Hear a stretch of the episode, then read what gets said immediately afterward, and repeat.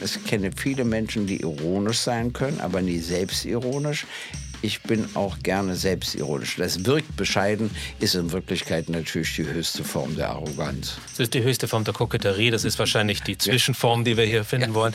Die Humorlosigkeit haben wir leider mittlerweile an allen Ecken und Enden.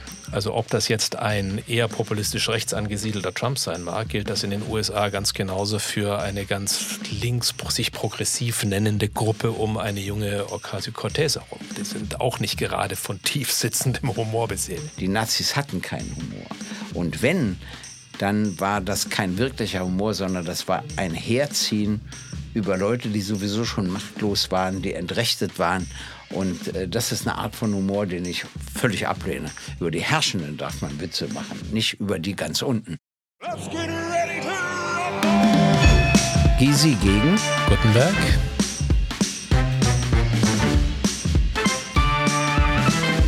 Gysi gegen Gutenberg der Deutschland-Podcast. Gysi gegen Gutenberg. Hallo und herzlich willkommen zu Gysi gegen Gutenberg. Mein Name ist KT Gutenberg und mir gegenüber sitzt kein geringerer als Gregor Gysi. Diesen Herrn kennen Sie bestimmt, aber Herr Gysi, vielleicht erwischen wir da draußen noch irgendjemanden, der noch nie etwas von Ihnen gehört hat. Können Sie sich mal kurz vorstellen? Ja, das mache ich gerne, aber wenn wir den erwischen, der noch nie etwas von mir gehört hat, dann hört er jetzt auch nicht zu. Aber abgesehen davon äh, haben Sie ja meinen Namen schon richtig genannt. Ich bin sehr viel älter als Sie, nämlich 75 Jahre alt. Da ich älter bin, bin ich natürlich auch reifer. Das werde ich also versuchen zu nutzen. Und äh, außerdem habe ich zurzeit vier Berufe. Äh, in meinem Alter ist das angemessen. Ich bin Politiker, ich bin Rechtsanwalt, ich bin Autor und ich bin Moderator. Gut, Sie sind auch ein aktiver Politiker. Ich habe mich in dem Berliner Zirkuszelt auch eine Weile austoben dürfen. Bin dann einmal relativ mächtig auf die Schnauze geflogen, habe aber dann umso fröhlicher im Grunde ein neues Leben begonnen, das mich in unterschiedlichste Winkel dieser Erde geführt hat. Da durfte ich ein bisschen was lernen über diese Welt, auch über mich. Und ich glaube, das ist vielleicht eine ganz gute Voraussetzung, eine interessante Dynamik in diesem Gespräch bei uns in irgendeiner Form zu schaffen. Und ich will Ihnen ein, eine Geschichte erzählen, die vielen von uns in irgendeiner Form wahrscheinlich schon mal begegnet ist. Ich war vor kurzer Zeit auf einer Beerdigung. Eine Beerdigung eines Bekannten, der viel zu früh gestorben ist. Und äh, es war entsetzlich traurig. Es waren Kinder da, die noch im Schulalter waren. Und es war eine, eigentlich eine furchtbare Situation. Und zu einem Zeitpunkt hat dann jemand eine lustige und auch vollkommen unpassende Bemerkung gemacht. Und die gesamte Beerdigungsgesellschaft, Trauergesellschaft, ist in dem Moment in schallendes Gelächter ausgebrochen. Und daraufhin wurde diese Beerdigung zu einer, bei der gelacht wurde, geweint wurde und wieder gelacht wurde. Aber die Grundstimmung war fröhlich, sie war tröstend. Ich glaube, das ist ein Erlebnis, das Ihnen auch nicht ganz fremd sein wird. Unterschiedlich. Ich war schon auf vielen Beerdigungen und habe das auch erlebt, was Sie gerade schildern, dass man tatsächlich anfängt, auch über Begebenheiten mit der Verstorbenen oder dem Verstorbenen zu lachen, was ja nur dazu führt, dass die Erinnerung an sie oder an ihn angenehmer wird. Und wenn einem das bei der Beerdigung gelingt, ist das viel. Meine zwei schlimmsten Beerdigungen, die ich erlebt habe, war als Kind, weil ein Junge aus meiner Klasse tödlich verunglückt war, Ende der dritten Klasse und im nächsten Jahr wieder ein Junge aus meiner Klasse starb, sodass alle Kinder dachten, ein Jahr später wird wieder einer sterben. Und da habe ich die Mutter und den Vater erlebt das war einfach furchtbar. Furchtbar in jeder Hinsicht. Und da hat meine Mutter zu mir den schönen Satz gesagt, beim Sterben muss die Reihenfolge stimmen. Hm. Da habe ich gesagt, wie? Naja, Kinder haben ihre Eltern zu beerdigen, nicht Eltern ihre Kinder. Und das stimmt natürlich. Und sowas vergisst man auch nicht. Also ich habe viele mhm. unterschiedliche Erlebnisse, was Beerdigung betrifft. Ja, so geht es uns allen. Der Punkt, den ich mit meiner Erzählung ansprechen wollte, ist, dass wir gerade oft, wenn man mit existenziellen Fragen konfrontiert wird und so gar keine Lösung finden mag, dass es ein Element gibt, das als Brücke dienen kann. Und das ist das Thema, über das wir heute sprechen wollen, es ist Humor. Und Humor ist nun zum einen etwas ganz Individuelles und zum anderen aber auch natürlich etwas, das eine hohe verbindende Kraft haben kann.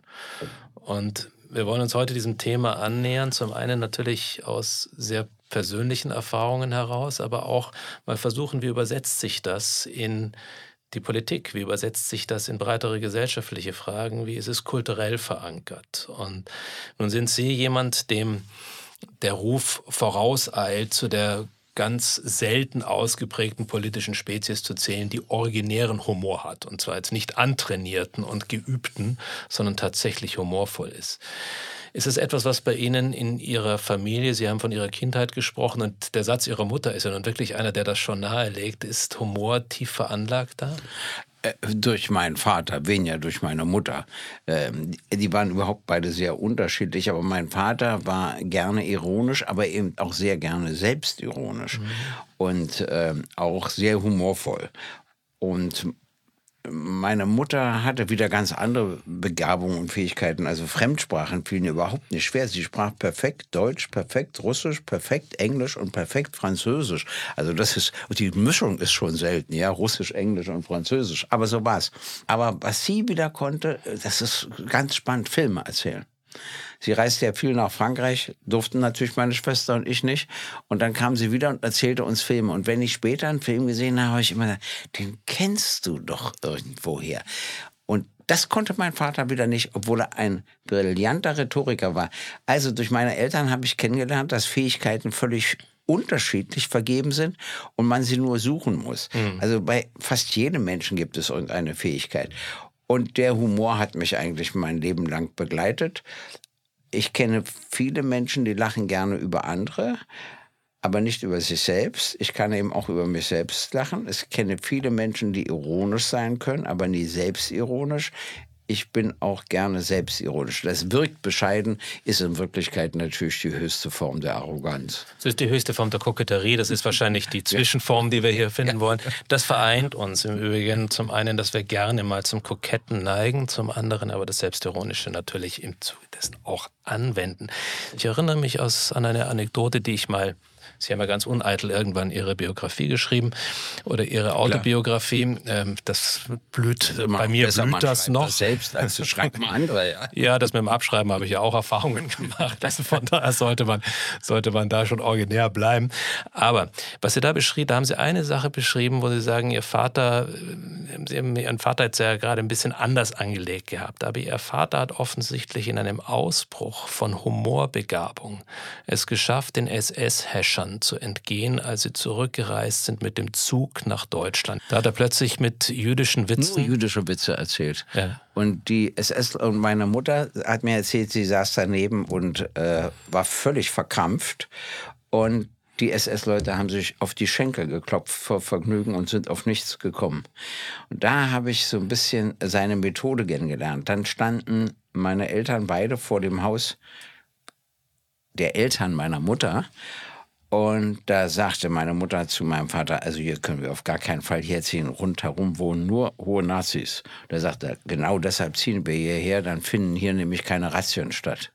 Und also jetzt muss man, jetzt muss man natürlich vielleicht umgekehrte Überlegung. Wir kommen nochmal zurück zu denen, die Sie, den ganz wenigen, die Sie vielleicht wirklich nicht kennen. Da muss man sagen, Sie haben zum einen natürlich eine, eine jüdische Familienbiografie und zum anderen gab es natürlich auch die KPD-Mitgliedschaft ähm, ihrer Eltern, ist das richtig damals? Also das war ein, ein, ein für, die, für die Nazis natürlich ein, eine, eine Mischung, die im Grunde das Todesurteil Also ich erkläre mal Folgendes. Mein Vater hatte nach Nazirecht eine jüdische Mutter und einen arischen Vater. Äh, nach den Nürnberger Gesetzen war er Halbjude. Übrigens, in den Köpfen unserer Menschen stecken immer noch die Nürnberger Gesetze. Die Juden selbst kennen ja keine Halbjuden. Da bist du zumindest bei den orthodoxen Juden, wenn du eine jüdische Mutter hast. Bei der, um den Vater kümmern sie sich gar nicht, weil sie da misstrauisch sind in jeder Hinsicht. Ist auch egal und deshalb ist die Mutter das Entscheidende. Und eine Frage, das muss ich Ihnen erzählen, dann höre ich auch auf mit meinen Eltern. Mein Vater war doch so mutig gegenüber den Nazis. und viel vorsichtiger gegenüber der SED-Führung. Ich habe immer gefragt, wieso eigentlich? Mhm. Und bekam keine befriedigende Antwort. Und das habe ich Altbundeskanzler Helmut Kohl erzählt. Und der hat mir meinen Vater erklärt. Der war ein sehr unterschätzter Menschenleser und Historienleser, richtig, wenn man so will. Richtig. Und zwar hat der mir gesagt, das kann ich Ihnen erklären, woran das liegt. Wenn die Nazis ihn umgebracht hätten, hätte er sich in einer Solidargemeinschaft von Milliarden Menschen empfunden ähm, mit nicht so vielen Deutschen, aber auch einem Teil der Deutschen, aber vor allen Dingen mit Französinnen und Franzosen, Amerikanern, Chinesen, Sowjetbürgern etc. Wenn er sich mit der SED-Führung angelegt hätte, wäre doch keiner von mir geworden. Er wäre einsam geworden. Und es gibt nichts Schlimmeres als Einsamkeit. Ich habe wirklich darüber nachgedacht. Ich denke, der hat recht. Was mich ärgert, ist, dass Kohl mir meinen Vater erklärt und ich nicht drauf gekommen bin. Aber so war es halt. Unsere Eltern werden uns oft von anderen Menschen erklärt. Und insbesondere, wenn diese Eltern eben auch, um nochmal zum Thema zurückzukommen, humorbegabt sind. Mein, mein Vater war ein wunderbarer Geschichten und äh, Witze erzählt. Das war so jemand, der Witze erfinden konnte sogar. Ähm, und sie sich dann auch noch, ganz im Gegensatz zu mir, merken. Bei mir, mir fällt gelegentlich ein dummer Spruch ein, aber verschwindet in dem Moment, wo er mir in den Kopf kommt. Was bei meinem Vater aber dann sehr eigen war, und da braucht es oft die Beschreibung anderer. Er hat den Humor gebraucht, um eine ganz tief sitzende Melancholie zu überwinden. Mhm. Und konnte Menschen zum Schreien vor Lachen bringen. Und äh, manchmal führt es aber dazu, dass er sein eigenes inneres Schreien gar nicht überwinden konnte. Ist für Sie Ihr Humor, Herr Gysi, der ja wirklich ein vielschichtiger ist und äh, der mir immer wieder Freude bereitet, auch manchmal eine Flucht vor den Realitäten? Muss ich drüber nachdenken. Ich glaube nicht eine Flucht, sondern es ist für mich der leichtere Umgang mit den Realitäten. So würde ich es bezeichnen. Und dann ist es ein bisschen eine Methode, um bestimmte Dinge auch verständlicher zu machen. Ich werde mal ein Beispiel erzählen vom Bundestag. Da gab es mal im Bundesfinanzministerium, das geleitet wurde von Wolfgang Schäuble, so Pläne, die Bundesstraßen zu privatisieren. Dessen Humor sich übrigens in messbaren Grenzen hält. Ja, wissen Sie, jetzt hätte ich ja einfach sagen können, dann werden die Länder die Landesstraßen äh, äh, privatisieren, die Kommunen die Kommunalstraßen, dann geht alles durcheinander und so weiter und so weiter. Äh, das merkt sich keiner. Und deshalb habe ich gesagt, äh, lieber Herr Schäuble, ich muss Ihnen leider drohen. Das ist hochinteressant, dieses Wort. Du hast sofort die Aufmerksamkeit des ganzen Bundestages. Jeder Mensch hört gerne Drohungen, vor allem, wenn sie sich nicht gegen ihn richten. Aber er musste natürlich auch äh, sofort zuhören und da habe ich gesagt, also... Plötzlich dreht sich nämlich so ein Kopf. Das ja, ist ja oft so, wenn man redet. Ich war ja, ja auf beiden Seiten, auch ja. durfte ich ja sitzen, mhm. sowohl als Regierungsmitglied als auch als Redner. Wenn Sie der Redner sind und die Regierung im Grunde äh, nichts anderes macht, als ständig desinteressiert auf ihre Akten schaut oder heute am Handy rumdattelt, aber jeder jeder hört ganz genau, was Sie sagen. Wenn Sie allerdings mal den Blick eines Ministers bekommen, haben Sie ihn wirklich aus dem Halbschlaf gerissen. Ja. Und Frau Merkel drehte sich um und er drehte sich um, also wegen der Drohung. Und dann habe ich eben nur gesagt, naja, wissen Sie denn, wenn Sie die Bundesstraßen privatisieren, werden die Länder die Landesstraßen privatisieren und die Kommunen die Kommunalstraßen privatisieren. Und ich wollte Ihnen nur sagen, dann werde ich mir die größte Mühe geben, die Straße zu kaufen, in der Sie wohnen. Und wenn Sie dann nach Hause wollen, wird das für Sie sehr, sehr teuer. Und grottenpeinlich wird Ihnen sein, dass Sie überall angeben müssen, zum Gysi Nummer 1 zu wohnen. Das ist ja meine Straße. So, und da musste auch er drüber lachen bei der Vorstellung. Die Pläne wurden übrigens wieder aufgegeben. Interessant ist gleich Schilder geprägt zum Kisi Nummer 1. Also das ging rundum. Und eine Frau. Hat natürlich ihre mir, Eitelkeit gedient, nicht? Ja, klar. Aber eine Frau schrieb mir, das fand ich gut, wenn Sie wirklich die Straße kauften, zöge ich hin, weil ich weiß, dass Sie es in Wirklichkeit billig machen. Das hat mir auch gefallen, äh, dieser Brief. Aber also Sie, Sie haben sozusagen einmal Ihr Parteiklischee erfüllt sogar. Ja, und das ist, was ich an dieser Art von Humor gut finde, dass man plötzlich eine inhaltliche Aussage einprägsamer macht. Ist das eine sehr deutsche Eigenschaft des Humors oder ist Ihnen das woanders auch begegnet? Naja, der Humor ist in Ländern sehr unterschiedlich. Äh, aber ich mag eigentlich auch den Humor anderer Länder, wenn ich beginne, ihn zu verstehen. Das ist ja immer mit Fremdsprachen so kompliziert und die Übersetzung, die muss ja nicht so gut sein. Und Ihre Mutter das, hat sich ja da eben nicht durchgesetzt. Aber Sie müssen auch wissen, es gibt Leute, die können überhaupt keine Witze erzählen. Das können sie nicht. Das ist auch nie komisch. Und es gibt Leute, die das wirklich sehr gut können. Aber dafür können sie dann wieder andere Sachen nicht. Das gleicht sich alles aus im Leben. Das ist wohl wahr. Und die wenigsten, die wirklich Witze erzählen können, werden am Ende des Tages den Weg in die Politik finden. Also dort ist die, die Anzahl der Humorbegabten, ich würde mal sagen, jetzt nicht inflationär ausgeprägt. Mir fallen so ein paar ein. Noch. Also ich glaube, ein, jetzt in, in, in meinem Laden war, war das damals ein Wolfgang Bosbach der, ähm, der war kannibalistisch geradezu Aber immer mal wieder. Der, so sagen, der konnte ja. das wirklich. Ein anderer, der gerne, ich habe vorhin das Wort kokett mal bemüht, extrem kokett mit seinem Humor war, weil er natürlich gerne auch immer seine intellektuelle Wucht zur Schau stellen wollte, war Norbert Lammert als Bundestagspräsident. mit dem klar. haben sie ja dann aber auch immer mal bei wieder ihm ist mir was aufgefallen. Ja? Er ist gerne ironisch, aber nicht gerne selbstironisch. Ja, dem kann das, ich, dem kann ich nur zustimmen. Das ist ein Unterschied. Das wäre für mich der Höhepunkt gewesen, wenn er auch noch selbstironisch gewesen wäre. Also ich werde nie vergessen, der Bundesminister für Umwelt, Herr Röttgen von der CDU, der dann später übrigens auch Vorsitzender des Außenpolitischen Ausschusses war, der erzählte uns im, im Dezember ein neues Energiegesetz mit Verlängerung der Laufzeiten der AKW und so weiter. Und das ist eine Revolution. Wir erneuern hier alles. Dann kam das schreckliche Ereignis in Japan. Und die Kanzlerin entschied übers Wochenende, jetzt werden die alle dicht gemacht. Und äh, dann sprach er im Juni wieder und sagte, wir werden alle AKWs schließen und das ist eine Revolution. Und da, ich, dann habe ich aber so ein Gedächtnis. Ich wusste noch, dass er im Dezember auch das Wort Revolution benutzt hat. Und da sagte ich dann, sagen Sie mal, Röttgen, Sie haben doch erst erklärt, dass die Verlängerung der Laufzeiten der AKW eine Revolution seien. Heute erklären Sie uns, dass die Schließung der AKW eine Revolution sind. Könnte es sein, dass in der Union der Unterschied zwischen einer Revolution und einer Konterrevolution noch gar nicht verstanden worden ist? Und das war interessant. Das einzige Mal, dass ich erlebt habe, dass die Grünen mir zuklatschten. Aber, aber äh, Professor Lammert hielt es natürlich nicht aus hinter mir.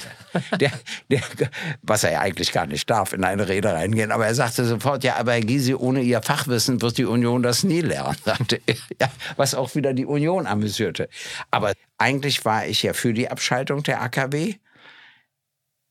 Deshalb konnte man so einen Scherz machen. Hätte, wäre es umgekehrt gewesen, wäre es eher ein bisschen daneben gewesen oder ich hätte dann erklärt, warum der umgekehrte Weg eher eine Konterrevolution als, als eine Revolution. Wobei es auch viele Gegenargumente gibt, kenne ich alle. Zu dieser Revolution und, so und Konterrevolution, Herr Giese, ich glaube, den größten Humor hätte an den Tag legen können in der Folge dieser Entscheidung ein, ein Herr Kretschmann, der Ministerpräsident in Baden-Württemberg wurde. Es war nämlich nicht so, mitnichten so, dass die Bundeskanzlerin einen Tsunami wie in Japan plötzlich in der Ostsee erwartet hätte und mhm. darum um die Kernkraftwerke fürchtete, sondern die Furcht war, nach Japan könnte man ja möglicherweise die, die Landtagswahlen in Baden-Württemberg verlieren.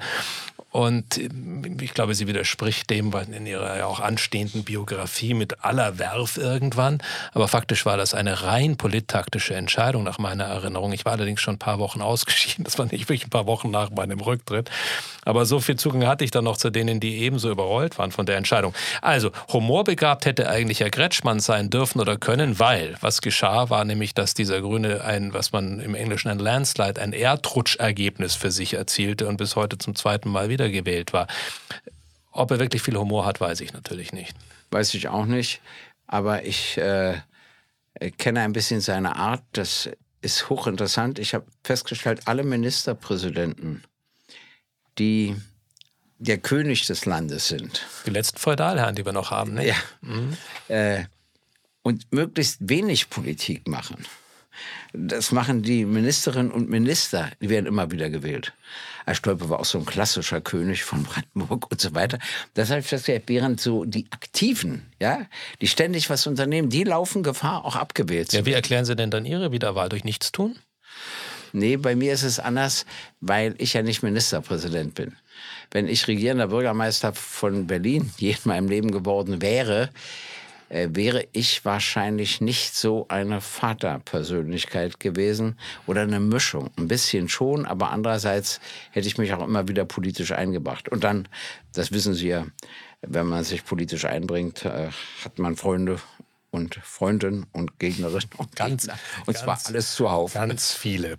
Wir müssen uns auch Gedanken machen, Herr Gysi, bei all diesen Ikonen, über die wir jetzt gesprochen haben, des Humors der 70er Jahre, der 80er Jahre, selbst der 90er Jahre. Hm. All die wären heute in meinen Augen kaum noch denkbar. Warum? Weil sie sofort, wie es heute so schön heißt, wahrscheinlich gecancelt werden würden. Also viele Elemente des Humors haben sich zumindest aus meiner Beobachtersicht des damaligen Humors heute fast unmöglich gemacht.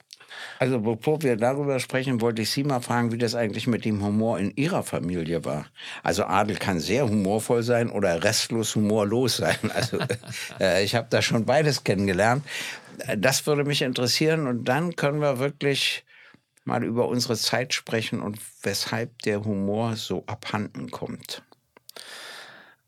Also in meiner Familie ist der Humor schon auch sehr, sehr unterschiedlich ausgeprägt. Ich habe am Anfang ja kurz von meinem Vater berichtet, der ein extrem humorvoller Mensch war, aber für den das ein großes Schutzschild auch bezüglich seiner Künstlerseele war, die ihn in vielerlei Hinsicht in Extreme des Lebens getragen hat.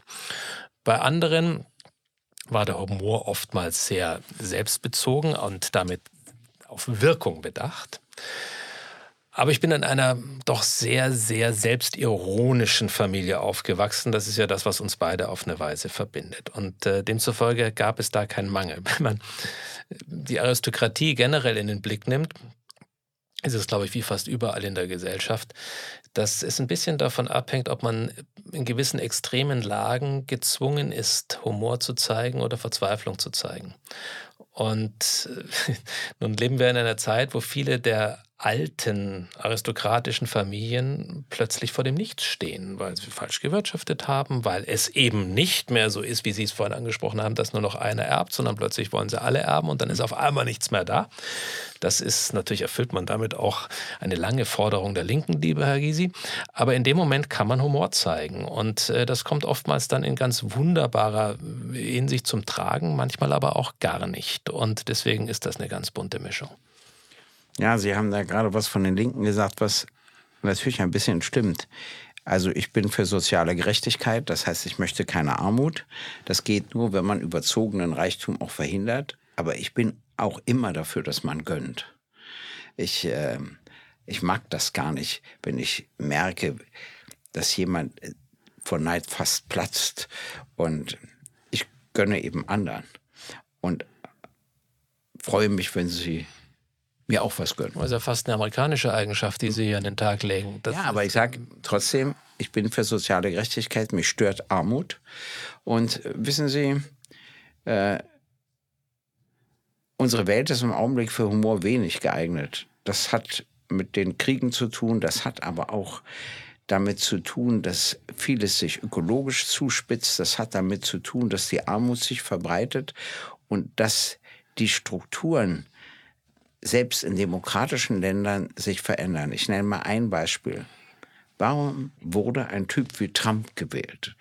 Das ist doch interessant wo so unsere Seele, glaube ich, ein bisschen dagegen spricht, so in jeder Hinsicht. Was passiert mit Menschen, dass sie einen solchen Weg gehen? Ich habe mal mit drei Türken gesprochen, die mir erklärt haben, sie finden Erdogan deshalb gut, um ein anderes Beispiel zu nennen, weil was der sagt, setzt er innerhalb von sechs Wochen um. Bei uns wird zwei Jahre lang gequatscht und dann ist immer noch nichts passiert. Und da habe ich zu ihnen gesagt, aha, und das, was er sagt, wollt ihr auch. Ja, sagten sie. Und da sage ich, was nur, wenn er plötzlich lauter Dinge sagt, die ihr nicht wollt? Die wären ja sechs Wochen später. Da haben Sie das Beispiel jetzt gebracht mit Trump. Äh, und einer der, ich muss das immer wieder hier Menschen auf dieser Seite des Atlantiks erklären. Ich durfte ja einige Jahre in den USA verbringen. Zählte auch zu denen, die mit Spott überschüttet wurden, als ich vor der Wahl Trumps gesagt habe, dass ich die Chancen relativ hoch erachte, dass dieser, dass dieser Kaspar gewählt wird. Er wurde aber gewählt, erstens, weil er natürlich zum einen Dinge versprochen hatte, die vielen aus der Seele sprachen, aber warum blieben bis heute nahezu die Hälfte der amerikanischen wählenden Bevölkerung in irgendeiner Form ihm nahe oder verbunden oder sogar sind sie bereit, ihn vielleicht nochmal zu wählen, Gott bewahre. Aber das ist ja alles andere als ausgeschlossen. Warum? Weil er, wie man auf Englisch sagt, he delivered. Der hat einen Großteil seiner Versprechen umgesetzt. Ob die uns nun passen oder nicht, und die meisten passen uns nicht. Das war der Mauerbau vor Mexiko, das war die harte Position gegen China, das war natürlich das, äh, das, das, das Herausfordern innenpolitischer, wirtschaftsfördernder Elemente, das Durchsetzen Vorsitzender Richter stellen. Alles Dinge, die viele davor überhaupt nie geschafft haben. Das hat er mit brachialer, humorloser Gewalt durchgesetzt. Und er hat keinen Krieg begonnen. Und er hat keinen Krieg begonnen und versprochen, den Krieg, der momentan geführt wurde in seiner Zeit, nämlich in Afghanistan, den zu beenden. Ja. Und äh, das hat er dann nicht durchgeführt, dann hat es Biden gemacht. Und wer ist ihm als erster mit dem nackten Hintern ins Gesicht gesprungen? Trump. So tickt er natürlich auch. Wissen Sie, worauf ich hinaus will, ist etwas anderes. Wir haben einen wachsenden Nationalismus. Ich sage mal Beispiel äh, Polen, Beispiel Ungarn, auch Erdogan, auch Trump, der ja wahrscheinlich wieder antritt, etc., etc., der macht mir erstens politisch große Sorgen, zweitens ist er völlig frei von Humor. Äh, die Nazis hatten keinen Humor. Und wenn dann war das kein wirklicher Humor, sondern das war ein Herziehen über Leute, die sowieso schon machtlos waren, die entrechtet waren. Und äh, das ist eine Art von Humor, den ich völlig ablehne. Über die Herrschenden darf man Witze machen, nicht über die ganz unten. Und äh, das macht mir Sorgen. Es spitzt sich alles zu. Also ich sage immer, die Gewerkschaften bei uns führen jetzt einen Kampf mit einer Konsequenz, wie das es seit Jahren nicht mehr gegeben hat. Das hat Gründe. Der Widerstand in Frankreich gegen eine Rentenreform, die für uns harmlos klingt, von 62 auf 64, ist sehr beachtlich. So, dass der Besuch von Charles III. abgesagt werden musste. Auch mhm. interessant. Und wenn ich mir das in den Ländern ansehe, wird mir etwas unwohl. Ich stimme Ihnen in der Bestandsaufnahme vollkommen zu. Auch was das Bedrückende an, anbelangt, dass das fast ein globales Phänomen mittlerweile ist, insbesondere ja. der sogenannten westlichen Welt. Der Ausgangspunkt für Sie war der Humor hier oder die Humorlosigkeit von Trump.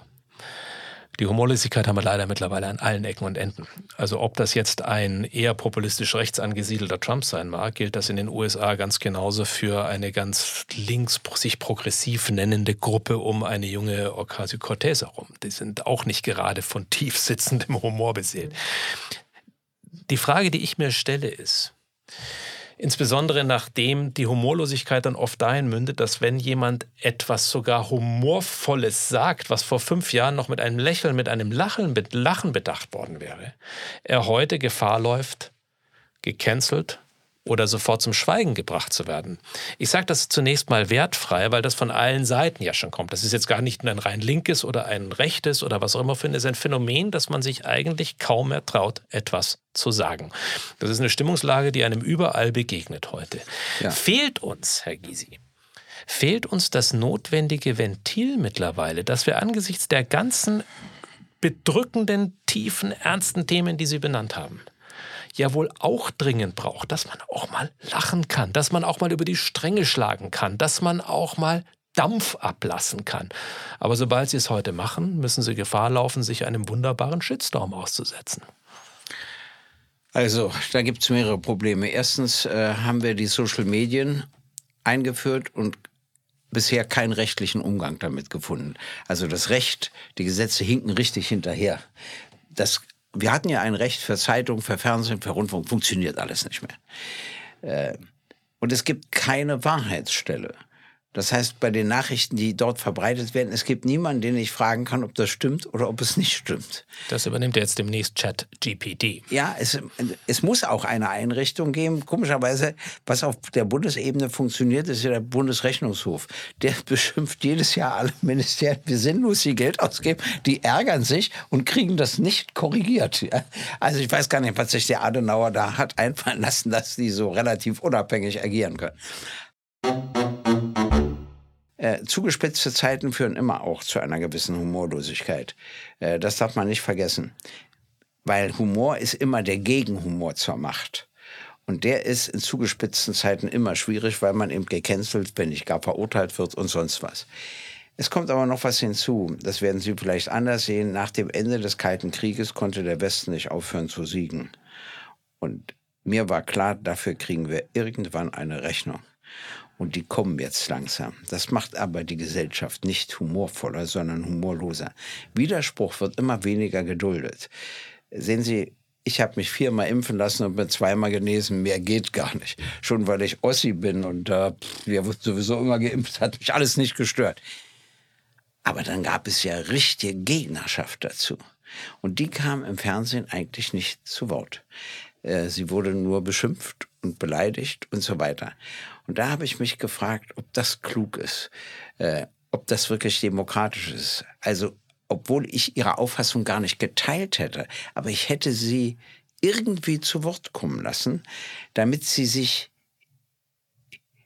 als innerhalb der Gesellschaft empfinden. Wenn ich sie nicht bringe, fühlen sie sich außerhalb der Gesellschaft. Und sind dann empfänglich für die Rattenfänger, Klar. die es da draußen natürlich zu Genüge gibt. Übrigens auch wiederum auf allen Seiten des politischen Spektrums. Sie werden überrascht sein, ich bin da gar nicht so furchtbar weit weg von Ihnen, mhm. weil ich, das ist exakt die Form äh, des, des Dialoges, es braucht und für die eigentlich eine freiheitliche, demokratische Gesellschaft prädestiniert, sein, prädestiniert sein sollte. Dass wir es nicht in Russland oder in China erwarten können, die sich am Laufen lautesten beschweren darüber, dass die westliche Welt sie schlecht behandelt, ist eine Ironie in sich. Aber ähm, das ist ein anderes Thema, das wir irgendwann aufgreifen wollen, aufgreifen müssen. Ich widerspreche Ihnen ein bisschen in der, in der Analyse, dass Sie sagen, solche Zeiten lassen traditionell wenig Humor zu. Ja, sicher in der Furcht vor Repression. Das ist wahrscheinlich historisch nachweisbar, aber ich glaube, dass auch die höchsten Ausschläge klugen und, und, und abgewogenen und manchmal auch extrem komischen Humors gerade in solchen Zeiten entstanden sind. Vielleicht ist, ist, aber vielleicht mag natürlich auch der Fall sein, dass Ihnen, genau die überlebten. Ich werde Ihnen einen Witz erzählen. Also nicht, nicht physisch überlebten, ja. sondern dieser Humor überlebte dann entsprechend. Aber ich will Ihnen einen Witz erzählen, den es in der Nazizeit gab da besuchte Goebbels eine Psychiatrie. Und die Kranken standen da in Reihe und sagten alle Herr Hitler, Herr Hitler. Und der Letzte sagte nichts. Und da sagte er, wieso bieten Sie nicht den deutschen Gruß? Und er sagte, na, ich bin doch kein Verrückter, ich bin doch der Wärter. So. Aber das hätte dich ins Gefängnis bringen können. Ja, und darüber das hinaus. Heißt, und darüber hinaus. Das heißt, äh, es entstehen zwar solche. Es gab auch diesen kurzen Witz, äh, Heil Hitler, nee, versuch du es, also ihn zu heilen sozusagen. Das, aber da habe ich also auch durch die Erzählung meiner Eltern festgestellt, wie schwer das ist. Aber ein Instinkt entwickeln die Menschen. Wem kann man was sagen und wem nicht? Und sie irren sich nur selten. Äh, manchmal schon, aber nur selten. Das heißt, mir hat jemand erzählt, äh, auch aus der Nazi-Zeit, er wusste sofort, ob das ein Nazi ist und es gar keinen Sinn hat, mit dem zu reden, oder ob man mit denen halbwegs offen sprechen kann. Und da ihm nichts passiert ist, muss sein Instinkt immer gestimmt haben. Ich stimme Ihnen vollkommen zu. Es wäre nur schauerlich, wenn wir in eine Gesellschaft wieder abdriften würden, ja. wo man sich genau das aussuchen ja. müsste und überlegen müsste. Ja.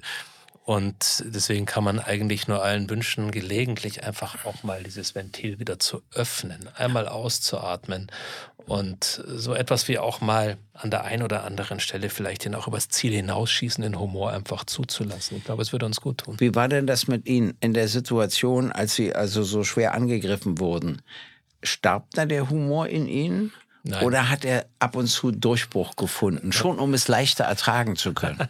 Noch nicht mal ab und zu. Das war für mich war das äh, mein, mein, mein Netz, in das ich gefallen bin und, und eines, das mich von Tag zu Tag weitergetragen hat. Und insbesondere auch die Fähigkeit, eben selbstironisch sein zu dürfen, sein zu können, ja. sich selber hochzunehmen. Und auch gegenüber einer Familie, die ja gleich mit in so einen Sack gepackt wird und Klar. die Knüppel drauf, äh, drauf schwingen. Auch gegenüber der eigenen Familie brauchen sie dieses, dieses Element Humor und nicht nur die dauernde Trübsal. Das, äh, und man beginnt über diese Humorbrücke natürlich auch einen ganz anderen Blick auf die Schwäche derer, die einen Lebensinhalt im Nachtreten finden, die einen Lebensinhalt in der ewigen Häme und in der, finde, der Nachtreten an der Frustration an. Das Schlimmste. Und das ist etwas, was ich wirklich nicht kann. Wenn jemand in Schwierigkeiten ist, werde ich nicht noch auf ihn raufdreschen. der kriegt ja jetzt genug Drösche. Ganz im Gegenteil. Dann versuche ich eher einen Kontakt herzustellen. Ein bisschen, weil ich habe selber weiß, ich habe ja auch schwierige Situationen erlebt. Ich habe viele Menschen eben begleitet in schwierigen Situationen. Und deshalb liegt mir das überhaupt nicht. Ich kann das nachtreten, kann ich überhaupt nicht ausstehen, ehrlich gesagt. Übrigens zu den Linken und den Humor und den anderen. Äh, ich sage den Linken immer Folgendes. Ihr seid ja davon überzeugt, die besseren Menschen zu sein, weil ihr für Frieden und für soziale Gerechtigkeit streitet. Ein bisschen stimmt es, aber nicht so viel, wie ihr denkt, wenn ich mir anschaue, wie ihr euch untereinander behandelt, dann kann ich nur sagen, kann von besseren Menschen überhaupt nicht mehr die Rede sein. Und das ist interessant, wenn du sowas sagst, äh, wie, wie, also ich sehe dann die Augen, wie die erst mitgehen, dann leicht zusammenbrechen, sozusagen. Aber ja, das ist nicht unwichtig. Also hat das schlechte Behandeln, äh, was es ja auch in der Union geben sollte, bei ja. uns zumindest eine gewisse Schlüssigkeit, oder? Ja, ich weiß. Ich darf noch mal mit... Gibt es mit, in allen Parteien? Das ne? gibt es überall, insbesondere, äh, wir hatten das ja am Anfang ja schon angesprochen, gibt es wirklich nur wenige, die in der Lage sind, die in der Lage sind, ähm, nicht nur geübte, witzige Sätzchen von sich zu geben oder, also an, oder die Hochkultur ist natürlich sich. Humor ist furchtbar. Angelernter Humor ist was Grauenvolles und ebenso Grauenvolles ist es, wenn der Humor lediglich darin besteht, sich an den Schwächen anderer zu ergötzen. Das ja. ist auch bei uns nicht unausgeprägt, auch in unserem Club. Und von daher habe ich mich damals gefreut, weil Sie es angesprochen hatten, weil Sie in einer Situation, wo es mir damals beschissen ging, kamen Sie auf mich zu und haben mir, mich mit einem, mit einem liebevollen, aber gleichzeitig witzigen Satz zum Lachen gebracht. Und ich glaube, das ist die Form des Umgangs, die wir uns alle leisten dürften, leisten sollten. Und es wird Menschen geben, die uns heute zuhören und sagen, was für ein Unsinn. Die sprechen über Humor. Sie sollten doch eigentlich über die großen Themen Ukraine jetzt sprechen. Sie sollten über die Themenkomplexe sprechen, die sie, für die sie eigentlich mal gewählt wurden oder jetzt auch gewählt wurden. Aber ich glaube, das ist die Grundlage, die wir legen wollen mit diesen Gesprächen. Und es wird Gespräche zwischen uns geben, wo wir uns dieser Themen annehmen, etwas politischer werden werden. Aber ich glaube, für einen Staat ist es Darf wichtig zu Menschen. Warum ich das für witzig halte? Äh, für wichtig halte, ich rede jetzt auch schon Unsinn. Das äh, Alter. Ich halte das deshalb für wichtig, damit die Menschen, die uns zuhören, selbst darüber nachdenken, ob sie noch humorvoll sind, wo ihr Humor geblieben ist und dass das Leben sich vielleicht leichter mit Humor ertragen lässt. So ist es. Und in diesem Sinne können wir nur darauf hinweisen, dass es weitere Sendungen geben wird mit uns. Jetzt muss ich noch mal auf den Anfang kommen. Ich wollte Ihnen sagen, dass dieser Podcast regelmäßig stattfinden wird und dass wir äh, A, Spaß daran finden, B, hoffen auf viele Zuhörerinnen und Zuhörer. Und sieht man uns eigentlich auch, ja, ne? Also auch Zuschauerinnen und Zuschauer. Ich musste mir das, äh, den Hinweis hier geben lassen, weil ich ja technisch keine Ahnung habe. Und Sie dürfen natürlich Mails schicken, in denen Sie zum Ausdruck bringen, dass Sie das ganz blöde fanden, was wir sagten, oder interessant, oder uns Vorschläge machen, was wir machen sollen. Ich habe nur eine Bitte, dass Sie diese Briefe regelmäßig an Freiherr zu Gutenberg schicken. Der sie sofort weiterleiten wird und, ja. und damit den, den, Humor, den Humor von Herrn Gysi testen. In diesem Sinne. In diesem Sinne. Tschüss. Alles Gute. Gysi gegen Gutenberg ist eine Produktion der Open Minds Media GmbH. Neue Folgen hören Sie jede Woche, überall, wo es Podcasts gibt.